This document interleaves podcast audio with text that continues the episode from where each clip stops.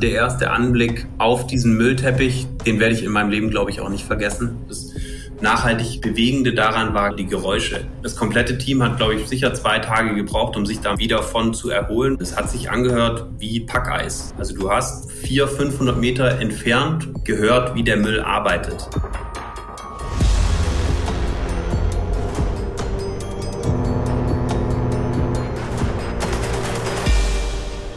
Moin und herzlich willkommen zu einer neuen Folge Ocean Crime. Ich bin Madeleine und sitze hier zusammen mit Maya.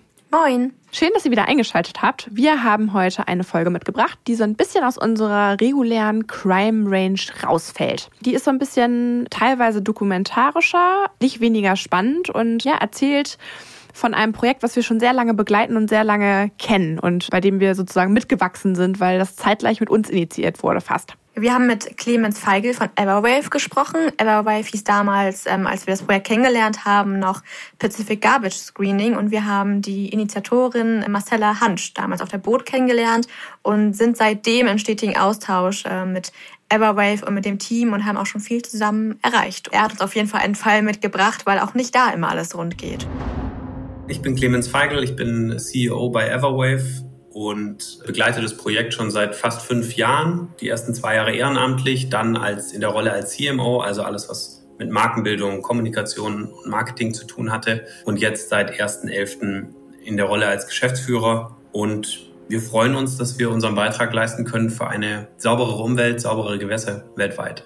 Everwave ist eine NGO, ein, ein Social Enterprise, das die Vision hat, eine verantwortungsvolle Gesellschaft für gesunde Ozeane zu schaffen. Ganz konkret entwickeln wir Technologien, die Müll aus Gewässern sammeln und dann natürlich auch das Thema des Recycelns weiterentwickeln, aber auch der KI und der Detektion im Gewässer. Und ganz wichtig, um das Ganze nachhaltig zu betreiben, machen wir auch sehr viel Umweltbildung, sehr viel Awareness Schaffung, um das Konsumverhalten der Menschen auch da in eine gesundere Richtung zu lenken.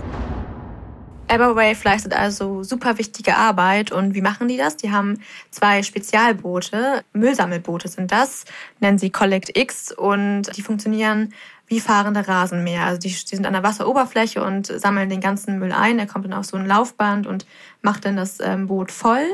Und was noch besonders ist an diesen Booten, die sind mit künstlicher Intelligenz ausgestattet. Also es sind Scanner da, die genau gucken, was für Müll sammeln wir hier eigentlich. Ähm, es werden Daten gesammelt, damit eben in Zukunft ähm, ja die VerursacherInnen herausgestellt werden können, aber auch damit man gucken kann oder zukünftig gucken kann, wie kann man das noch sortieren, damit man das nicht alles mehr per Hand sortieren muss.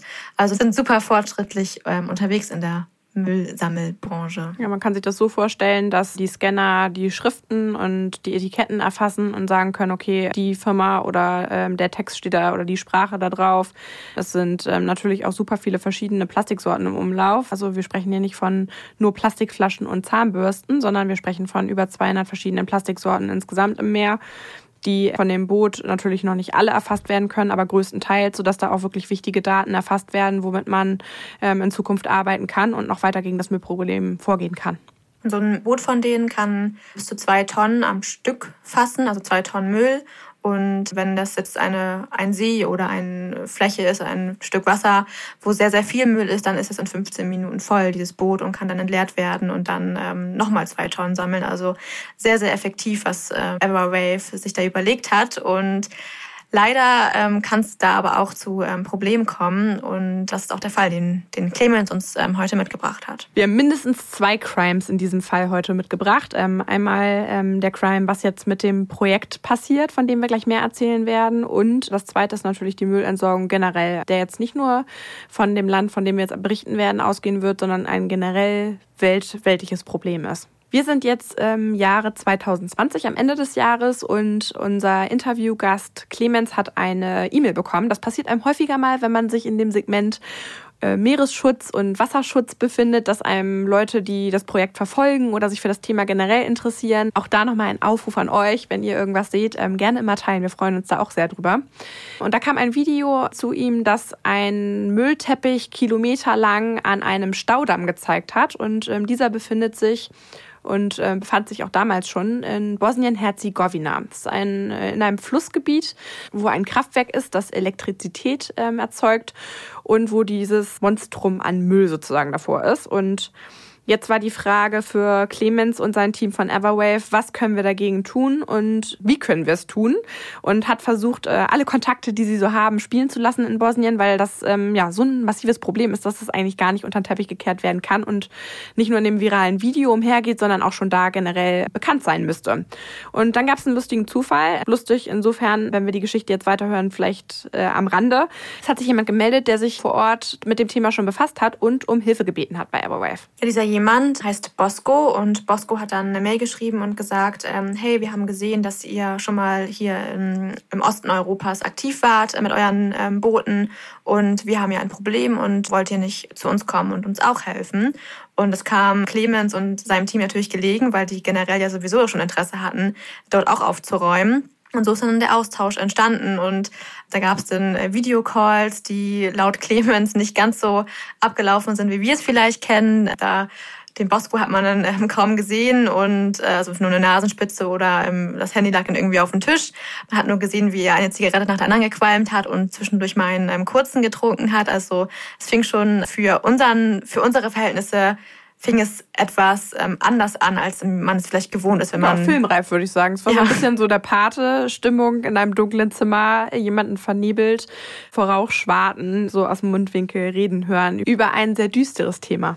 Und generell äh, hatte Clemens von Anfang an so ein komisches Bauchgefühl. Kann man sich vielleicht auch nachvollziehen, wenn das schon so die, die Calls schon so semi-seriös sind. Aber sie hatten das Gefühl, dass ähm, Bosco und auch Boscos Team auf jeden Fall das Gleiche wollen wie Everwave und zwar diesen Staudamm da aufräumen. Und so ähm, sind die dann weiter in die Verhandlungen gegangen, ähm, wie die das Ganze aufziehen können. Ja, und vor allen Dingen das ganze Land aufräumen. Also wenn man dann recherchiert hat und sich so ein bisschen damit auseinandergesetzt hat, was Bosco schon alles bewegt hat in dem Land und äh, auch was die Medienauftritte vor allen Dingen angeht, also die Sichtbarkeit, hat man doch sehr viele Artikel gefunden und sehr viel gesehen, dass da ähm, der Name doch häufiger mal fiel und ähm, generell auch schon viel unternommen wurde in die Richtung, sodass man jetzt kein ganz schlechtes Gefühl hatte. Wir sollten vielleicht an dieser Stelle einmal kurz auf das Problem eingehen. Also wie ist es überhaupt dazu gekommen, dass dort so ein riesen Müllteppich ist in diesem Staudamm? Und da hat Clemens auch was zu gesagt. Ja, es ist so, dass in Bosnien und Herzegowina diese klassische Müllabfuhr-Thematik, die wir in Deutschland haben, die gibt's da nicht. Der Müll wird nicht in die, in die Biotonne gemacht und dann irgendwann kommt die Müllabfuhr und holt's ab, sondern es ist tatsächlich so, dass die Menschen ihren Müll vor die Haustür stellen, in den nächsten Bach schmeißen, an, einfach aus dem Auto raus haben wir ganz oft erlebt, an die Straßenseite. Und im, im ersten Moment hat man natürlich das Gefühl, warum macht der oder diejenige das? Im zweiten Moment gibt es aber eigentlich keine Alternative. Und dementsprechend sieht diese Region auch aus. Also die, es gibt gefühlt keinen Flecken, der nicht voll mit Müll ist. Und wenn es einmal stark regnet oder stark windet, dann geht das Ganze eben in Bewegung und fließt im Zweifel Richtung Staumauer. Also generell ist es natürlich so, dass es viel ähm, der Müll auch von den Leuten vor Ort ist, der in diesem Staudamm ist. Aber generell kann man natürlich sagen, dass ähm, wir auch mal vor unserer eigenen Haustür gucken müssen, weil natürlich der Müll erstmal von unseren Unternehmen, also von, auch von deutschen Unternehmen, von Plastikflaschen oder ähm, anderen Plastikprodukten da ähm, hinkommt aber eben auch den Müll, den wir selber verursachen als unsere privaten Haushalte. Denn wo kommt denn der ganze Müll hin? Vor allen Dingen, wo kam der bis vor ein, zwei Jahren hin? Ja, nach China nämlich, weil China hat ähm, den ganzen Müll ähm, importiert und ähm, von Deutschland oder anderen europäischen Ländern bekommen. Aber China hat dann irgendwann gesagt, so, das machen wir nicht mehr. Und dann waren erstmal alle aufgeschmissen. Und jetzt mittlerweile ist es so, dass es ein riesen Business ist, ein riesen illegales Business von illegaler Müllentsorgung nach Osteuropa wo Bosnien und Herzegowina ja auch zugehört. Und man, wir wissen jetzt natürlich bei diesem Fluss nicht ganz genau, ob da auch illegale Müllentsorgung, ob da auch was mit dabei ist, aber generell ist das natürlich ein Riesenproblem. Es gibt ja keine Regularien. Also illegal ist es natürlich schon, weil also man soll natürlich seinen Müll nicht draußen und in Flüsse entsorgen oder auch in, in Landfill oder auch im Garten oder wo auch immer hin. Aber es gibt natürlich niemanden, der das da kontrolliert. Also es gibt keine Regularien, die das nachvollziehen und die dann Riegel vormachen, weshalb das ähm, auch keine Konsequenzen hat. Ja, und generell funktioniert dieses, diese illegale Müllentsorgung. Also unter anderem ist da auch die italienische Mafia zum Beispiel beteiligt. Also wirklich ein Milliardengeschäft. Und osteuropäische Firmen sagen dann, sie kaufen den Müll ab, haben angeblich Recyclingunternehmen, aber am Ende wird der Müll verbrannt oder irgendwo entsorgt, ähm, wo er lieber nicht landen sollte.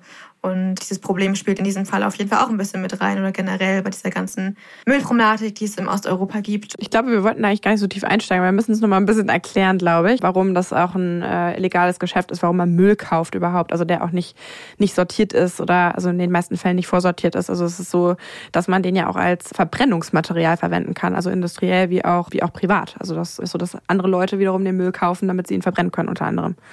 Oder eben auch recyceln, indem sie einzelne Teile da rausnehmen aus dem ganzen Müllwust, der da ist und sich die Sachen, die geldtechnisch äh, wiederverwertet werden können, rausnehmen. Und der Rest ist dann aber die Frage, was passiert denn dann damit?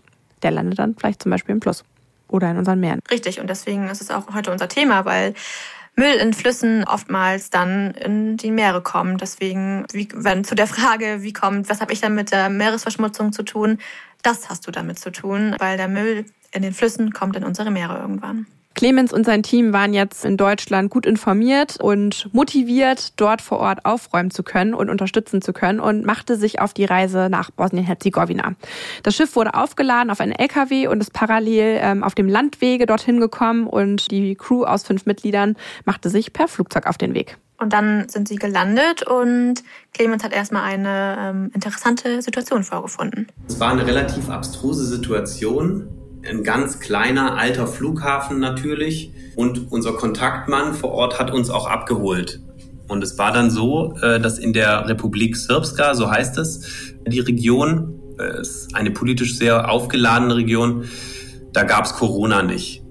Und es war in einer Zeit, da war bei uns Corona Next Level. Also da gab es nichts mit, habe ich eine Maske auf oder habe ich keine auf, sondern es gab gewisse Regeln, an die sich auch gehalten wurde. Und der erste Satz, den er zu mir gesagt hat, war, here you don't wear a mask.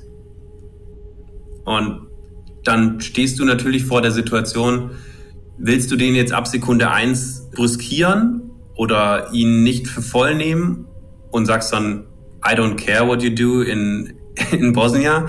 Oder sagst du, okay, ich passe mich an und ich habe mich dann für die zweite Variante entschieden.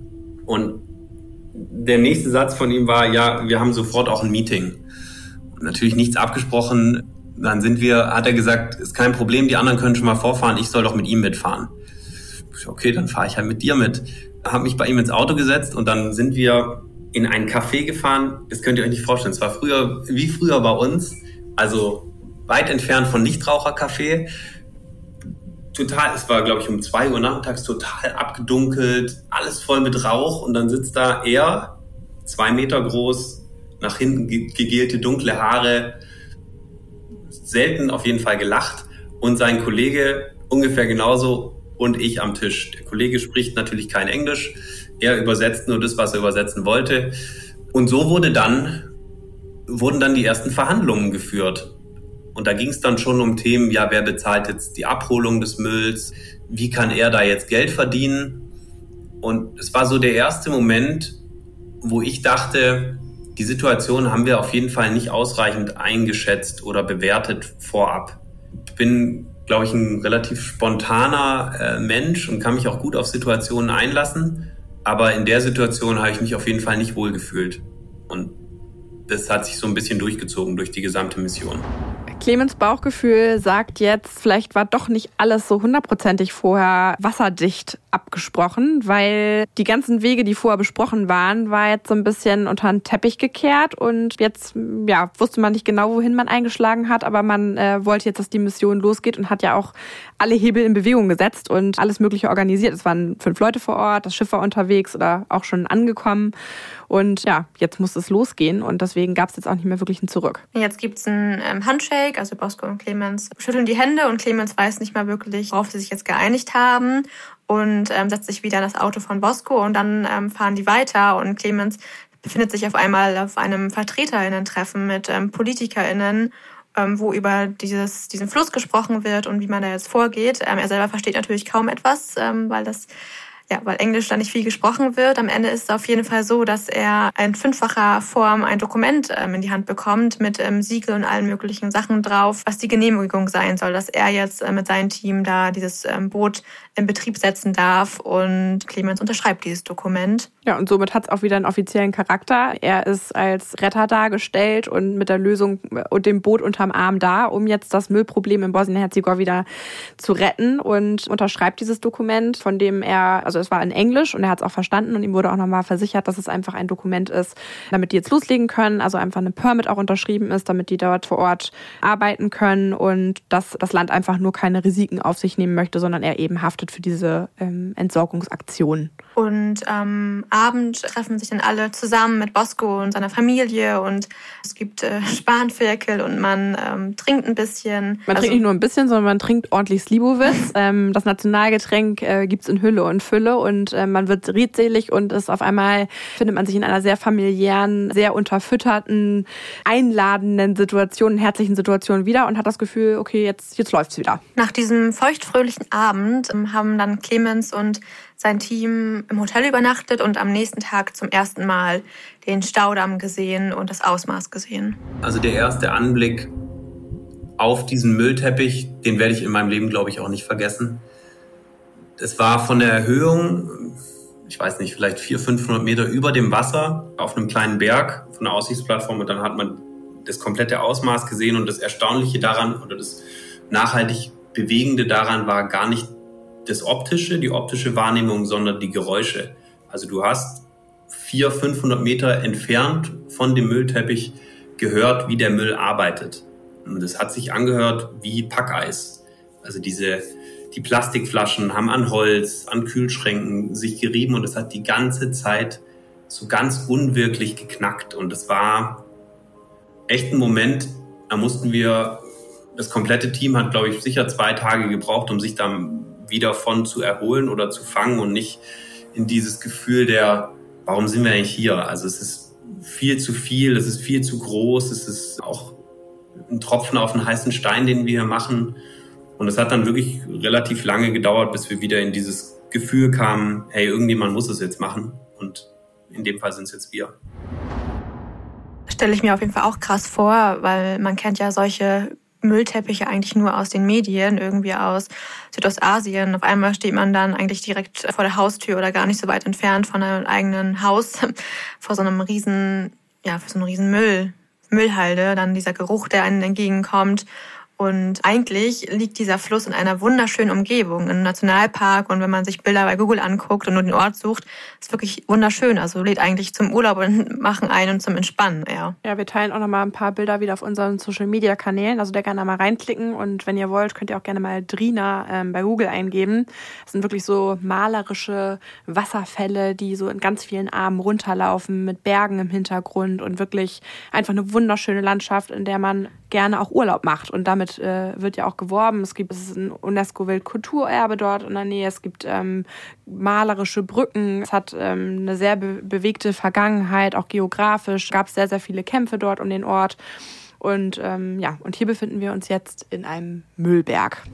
Ähm, es ist eigentlich eine ganz spannende Situation. Also wir haben im Hotel, ich würde sagen, 15 Kilometer flussaufwärts gewohnt und haben abends aus den, vom Balkon in den Fluss geschaut und man sieht immer wieder wie so, wie Eisschollen Material Richtung Staudamm treibt. Man kann sich aber dann nicht vorstellen, zu was von der Menge sich das dann ansammelt. Das sind, äh, ah ja, da ist Müll, das ist, beschäftigt mich, aber was dann am Ende wirklich an der Staumauer passiert ist, ist wirklich nicht zu glauben und von der Fläche ist es ganz schwer einzuschätzen, aber ich würde sagen, das hat sich auf jeden Fall, ist nicht mehr im Kilo, äh, im Meterbereich, sondern eher im Kilometerbereich gewesen.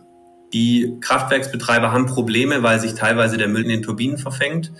Dann bedroht es natürlich das Kraftwerk und die, das, die Erstellung der Elektrizität. Das ist äh, definitiv so. Spannenderweise haben die Kraftwerksbetreiber auch von sich aus Lösungen geschaffen. Also da gibt es dann einfach Barrieren, die ins Wasser gemacht werden mit Seilen, die den Müll einfach 100 Meter weiter oben abfangen, dass das Kraftwerk geschützt ist.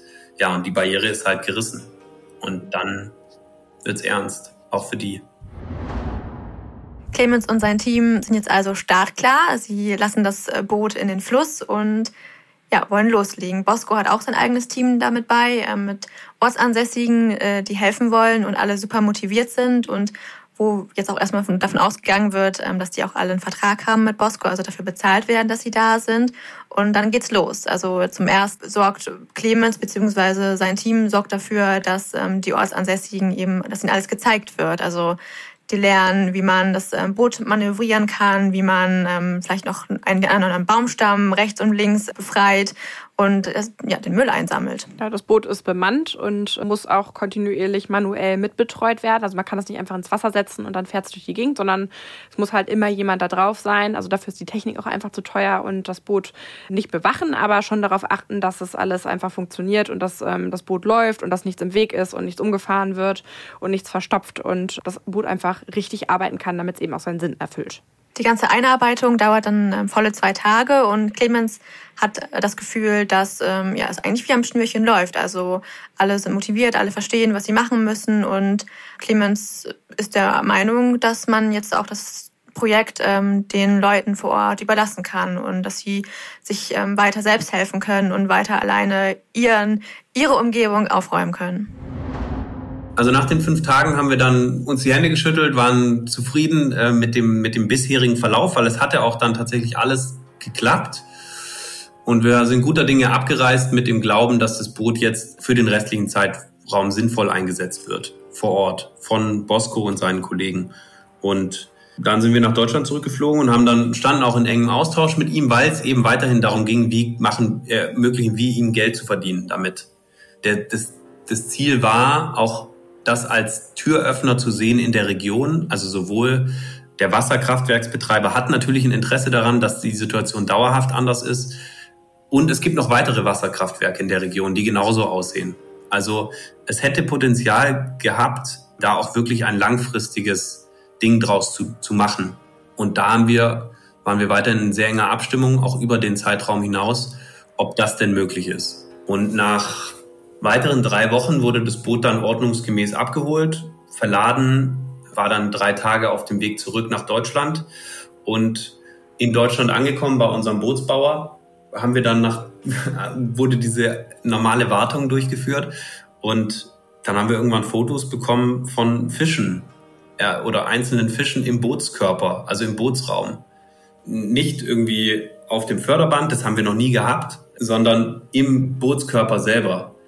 Und dann hat sich natürlich relativ schnell die Frage gestellt, wie kommt denn der Fisch da rein, wenn das Boot nicht unter Wasser war?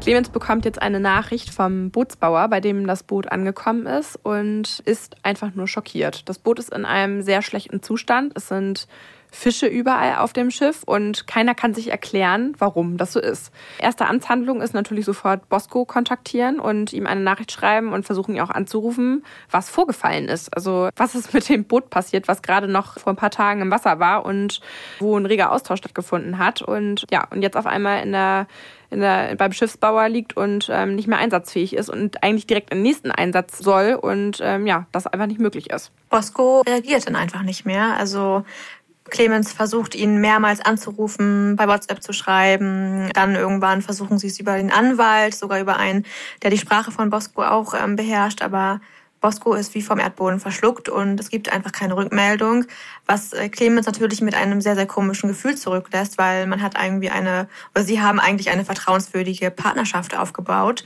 So dachte Clemens zumindest. Und jetzt ist er natürlich total äh, fassungslos, was ist da passiert, muss sich aber, ja, wie Madeleine gerade schon gesagt hat, auf den nächsten Einsatz vorbereiten, hat gar nicht so wirklich die Zeit, das zu verarbeiten. Ja, und es ist ein, also das ganze Herzblut von dem gesamten Projekt Everwave geht in diese zwei Schiffe, die bis dato da sind und die einfach 250.000 Euro jeweils mindestens kosten und wo das eine jetzt ein, also eventuell noch gerettet werden kann, aber in einem sehr schlechten Zustand und ein Totalschaden ist. Also man, das ganze Projekt Everwave, was jetzt weitergehen muss, ähm, hängt an diesem Schiff und alle sind total schockiert. Also alle, die da arbeiten, stecken ihr ganzes Herzblut und die ganzen Kooperationen, die abgemacht sind, die ganzen, ja, alles, was geplant ist für das kommende Jahr, ähm, hängt jetzt da dran und kann nicht weitergehen. Clemens hat uns dann auch noch erzählt, dass er natürlich, also da war jetzt auch keiner böse. Also sie haben das Schiff gesehen und gesehen, irgendwas ist damit passiert, aber sie wollten eigentlich oder er wollte Bosco eben nur erreichen, um zu erfahren, was da los war. Aber es sollten jetzt keine Konsequenzen drohen, sondern sie, sie haben eigentlich oder er hat gedacht, dass ähm, wenn die eine Partnerschaft aufbauen, dass man sich über, wenn da irgendwie ein Unfall passiert ist oder irgendwas anderes, eben sich darüber verständigt und ähm, den anderen da einfach benachrichtigt. Das ist eben nicht passiert. Ja, vor allem, weil einfach ein äh, monatelanger, sehr reger Austausch immer wieder stattgefunden hat. Also auch bevor die ganze Aktion losging und ja in aller Sinne war, da jetzt was zu bewegen. Und deswegen konnte man sich einfach nicht, ähm, oder kann man sich bis heute nicht erklären, warum der Kontakt einfach, ja, warum man geghostet wurde und der Kontakt auf einmal weg war. Und es musste irgendwas vorgefallen sein. Das war jetzt halt, äh, waren große Fragezeichen vor Clemens und dem Team. Auf Biegen und Brechen ist das Schiff jetzt wieder einsatzbereit und war für die nächste Mission fertig. Es ging nach Serbien und wurde dort wieder eingesetzt. Und dann passiert etwas Unglaubliches. Ähm, Clemens ist dann in äh, Serbien da wieder voll mit am Start und hilft da beim, beim Reinigen ähm, eines nächsten Flusses und sitzt dann abends in seinem Hotel in Belgrad und nimmt an einer Videokonferenz ähm, teil zum Thema Müllproblematik im Balkan, ähm, wo er über sein Projekt berichtet, weil eben andere darauf aufmerksam geworden sind und mehr darüber erfahren wollen. Und dann passiert Folgendes. Ich hatte abends einen Videocall, da ging es um die Müllproblematik in der Balkanregion. Das waren Menschen aus der Balkanregion, die über uns gelesen haben, erfahren haben und die wissen wollten, wie, zu, wie, wie gut denn das Boot ist und wie, wie man da dran kommt. Und ich habe einen Vortrag gehalten, dass wir auch schon ein erfolgreiches Projekt in Visegrad gemacht haben und in der Slowakei 2020 und dass wir total Bock haben, in der Region zu arbeiten. Und direkt nach mir kam ein, ein Speaker, der hat einen Vortrag gehalten aus der Region Visegrad und hat erzählt, ja, dass äh, sie schon lange versuchen, das Problem in den Griff zu bekommen, aber teilweise auch ausländische NGOs da immer wieder einen Strich durch die Rechnung machen. Und ich war, dachte schon so, okay, was sind das für NGOs? Wie arbeiten die denn? Und dann hat er so erzählt und erzählt und das Abschlussbild seines Vortrags war unser Boot unter Wasser auf dem Kopf mit der Überschrift How, ich weiß gar nicht mehr, wie, äh, also sinngemäß, wie ausländische NGOs es schaffen, dass die, die Menschen vor Ort dieses Problem nicht ernst nehmen. Irgendwie so. Also das war dann so ein bisschen, wir haben das Problem, schieben den schwarzen Peter jetzt denen zu, die das Boot da versenkt haben. Und ich saß natürlich während des Vortrags eh schon einigermaßen einen anstrengenden Tag gehabt in Serbien äh, auf, auf der Cleanup-Mission und äh, saß in dem Vortrag und die Halsschlagader war natürlich, oder ich wusste irgendwie auch gar nicht, was ich jetzt machen soll. Soll ich jetzt dem, dem sagen, dass er, was mit ihm eigentlich los ist? Und das war aber eigentlich ganz spannend, weil danach ein Austausch stattgefunden hat, der alle weitergeführt hat. Man sitzt jetzt vor seinem Rechner, also ich sitze jetzt vor meinem Rechner und stelle mir vor, wie ich gerade eine Präsentation halte und ähm, allen erzähle, was für ein Projekt wir machen und wie super wir versuchen, einem Land zu helfen. Und dann kommt jemand nach mir und zeigt ein Bild und geht gar nicht näher komplett auf das Projekt drauf ein, sondern man sieht das Schiff, wo man einfach Monate, Jahre dran gearbeitet hat, in diesem Müllteppich im Wasser. Umgedreht. Ja, umgedreht. Einfach komplett in diesem Müllstrudel versenkt. Und damit war dann auch klar, woher die Fische an Bord kamen. Darüber wurde nur kein Wort von irgendjemandem verloren, bis dieses Bild aufgetaucht ist. Man fragt sich natürlich auch, okay, erstmal, was ist passiert? Wie kam es dazu? Und klar, dass der Typ, wenn der das Bild präsentiert und dann sagt irgendwie ausländische NGOs verhindern, dass da irgendwie geholfen wird. Also wie er das genau meinte, ähm, war ja nicht ganz klar. Sei natürlich dazu zu sagen, egal in welchem Projekt man arbeitet, wenn man ähm, nicht nur Inland, sondern auch Ausland ähm, als NGO oder auch als Projekt, wenn man helfen möchte, sich engagiert und helfen möchte, ist es natürlich, wie jetzt hier ähm, Clemens und auch Everwave das gemacht haben, unabdingbar, sich mit den Gegebenheiten vor Ort ähm, auseinanderzusetzen, sich mit NGOs oder auch auch Leuten, die vor Ort schon äh, das Problem beheben oder auch betroffen sind, vor allen Dingen aus, auszutauschen, um dann zu gucken, wie kann man wirklich vor Ort helfen, wie kann man auch die Leute vor Ort einbeziehen und wie kann man eine ganzheitliche Lösung treffen. Und das wurde hier ähm, gemacht, aber trotzdem hat es nicht zu einem positiven Ende geführt. Und äh, was ja eigentlich diese Präsentation am Ende gezeigt hat, also Clemens sagt ja, dass, dass dann eigentlich ein ganz guter Austausch stattgefunden hat und dieser Austausch sah so aus, dass man eben also das geht ja so ein bisschen um die Schuldfrage. Wer hat da jetzt ähm, Schuld daran, dass Projekte nicht funktionieren oder allgemein an dieser Müllthematik?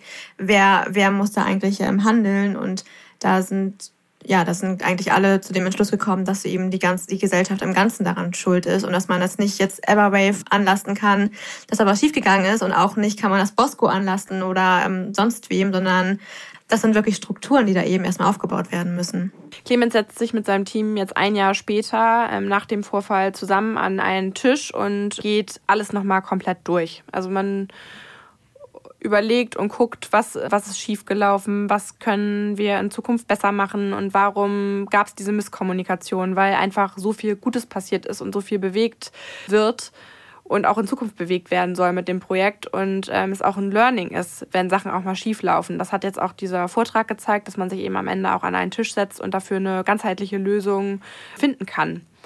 Und dass es eben auch wichtig ist, auch mit Niederschlägen, vor allen Dingen in dem NGO- und Nachhaltigkeitsbereich, an die Öffentlichkeit zu gehen. Ein gutes Beispiel was äh, mir immer sofort in den Kopf kommt, ist dieses Bojen-Slut, der Bojen-Slut-Effekt nenne ich jetzt, äh, nenne ich es jetzt mal, wo ähm, im Pacific Garbage Patch, das sind diese riesengroßen Müllstrudel, die da sind, wofür eine Technik von Bojen Slut entwickelt wurde und der dann aber ähm, in den Medien zerrissen wurde, weil super viel Geld geflossen ist und das nicht so funktioniert hat, wie es ursprünglich gedacht war. Ähm, es war ja nicht er selber, er selber hatte die Idee und diverse WissenschaftlerInnen saßen damit dran an diesem Projekt und haben es mitentwickelt und letztendlich hat es aber nicht so funktioniert. Und bei Everwave, um da jetzt eine Parallele zu ziehen, bei Clemens am Tisch ist jetzt die Entscheidung gefallen, mit dem Projekt an die Öffentlichkeit zu gehen, damit dieses Learning nach außen getragen wird, damit alle wissen, okay, es läuft nicht immer glatt, aber wir gucken jetzt nach vorne und nicht nur nach hinten. Vielleicht machen wir noch einen kurzen Schulterblick und schauen, was ist schiefgelaufen, damit es eben nicht nochmal passiert.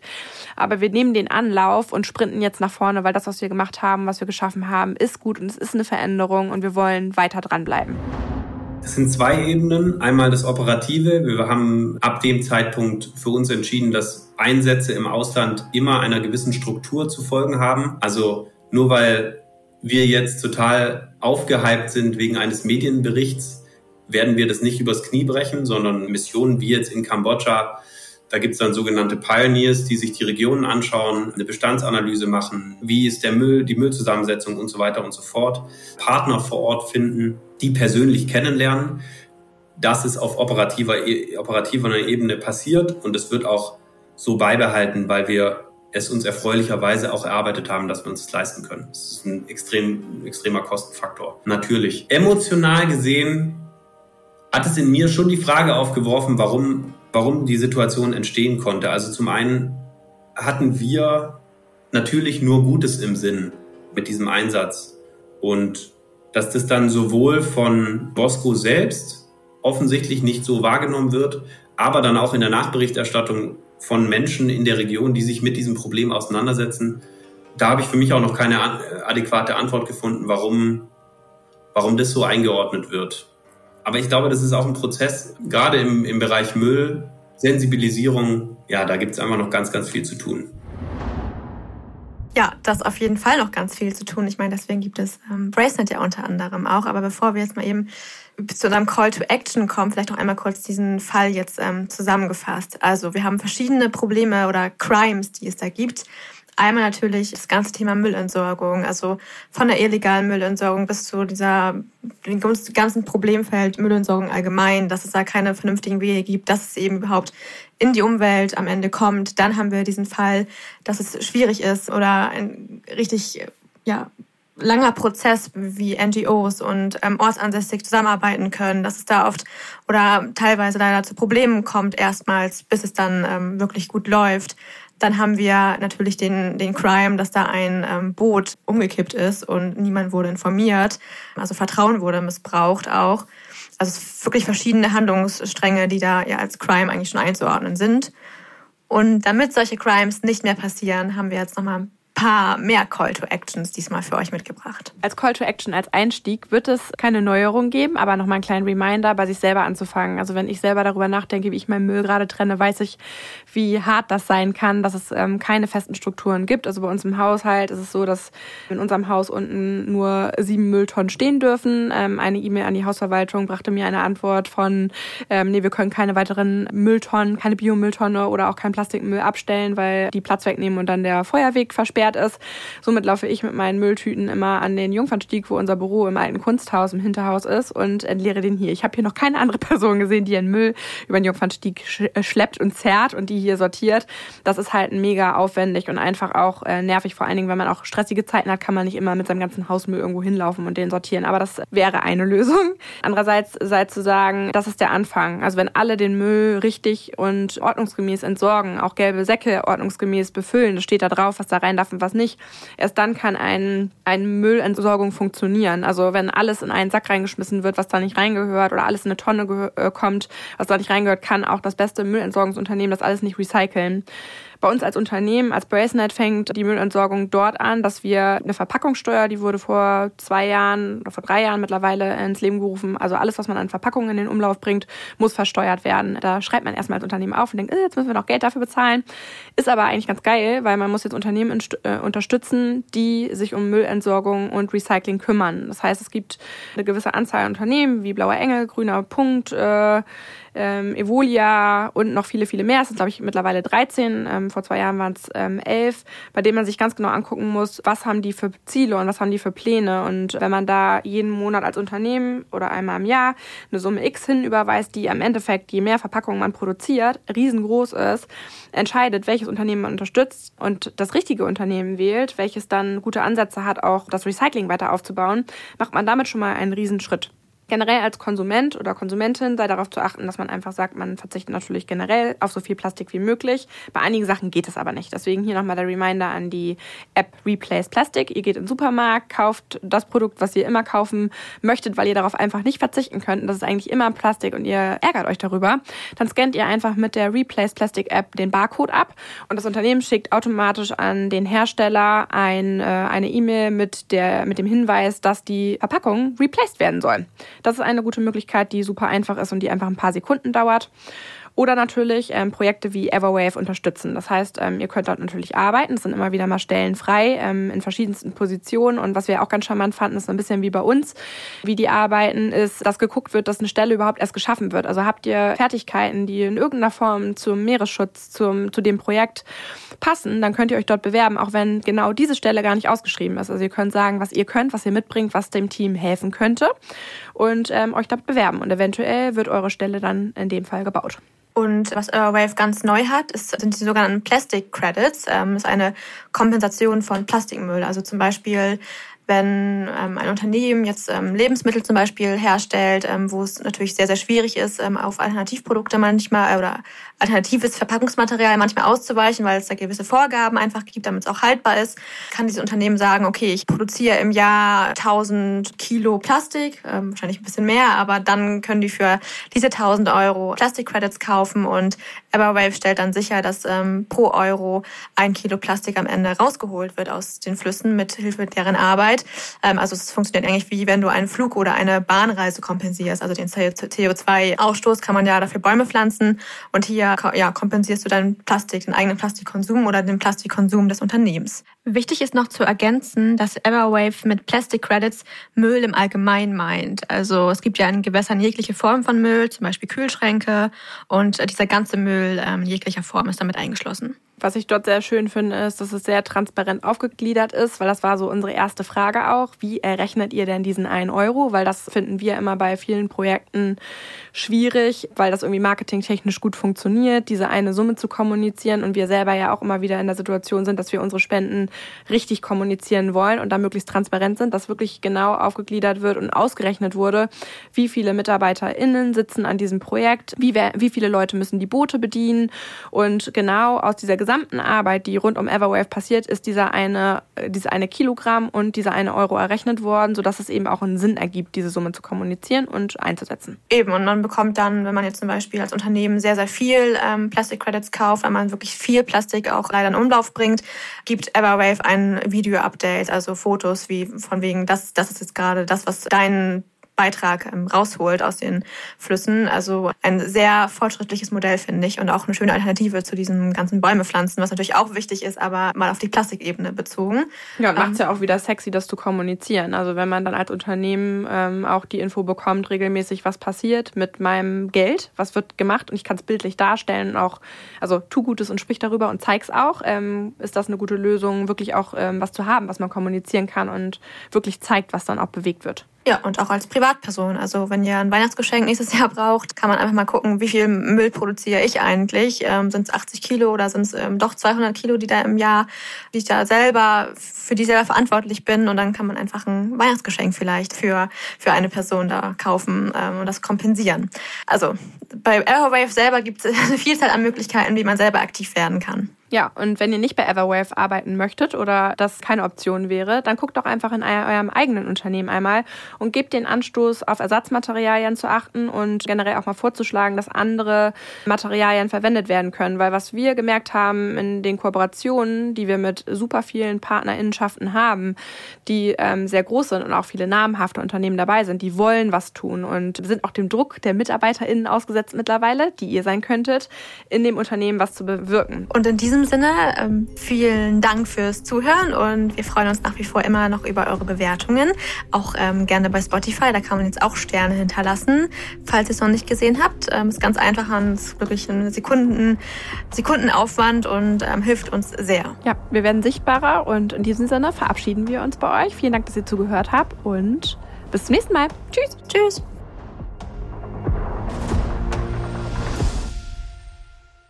Ocean Crime ist eine Produktion von Bracenet in Zusammenarbeit mit Klangmagneten und Flying Podcast. Hinter Mikro sitze ich, Madeleine von Hohenthal. Und ich, Maya Löwedal. Die Inhalte unseres Podcasts haben wir aus erster Hand und wurden mit größter Sorgfalt recherchiert. Für die Richtigkeit, Vollständigkeit und Aktualität der Inhalte können wir jedoch keine Gewähr übernehmen. Wir schließen jegliche Haftung für das Offenlegen von geheimen Informationen aus und wir können keine Haftung für eventuelle Folgen übernehmen.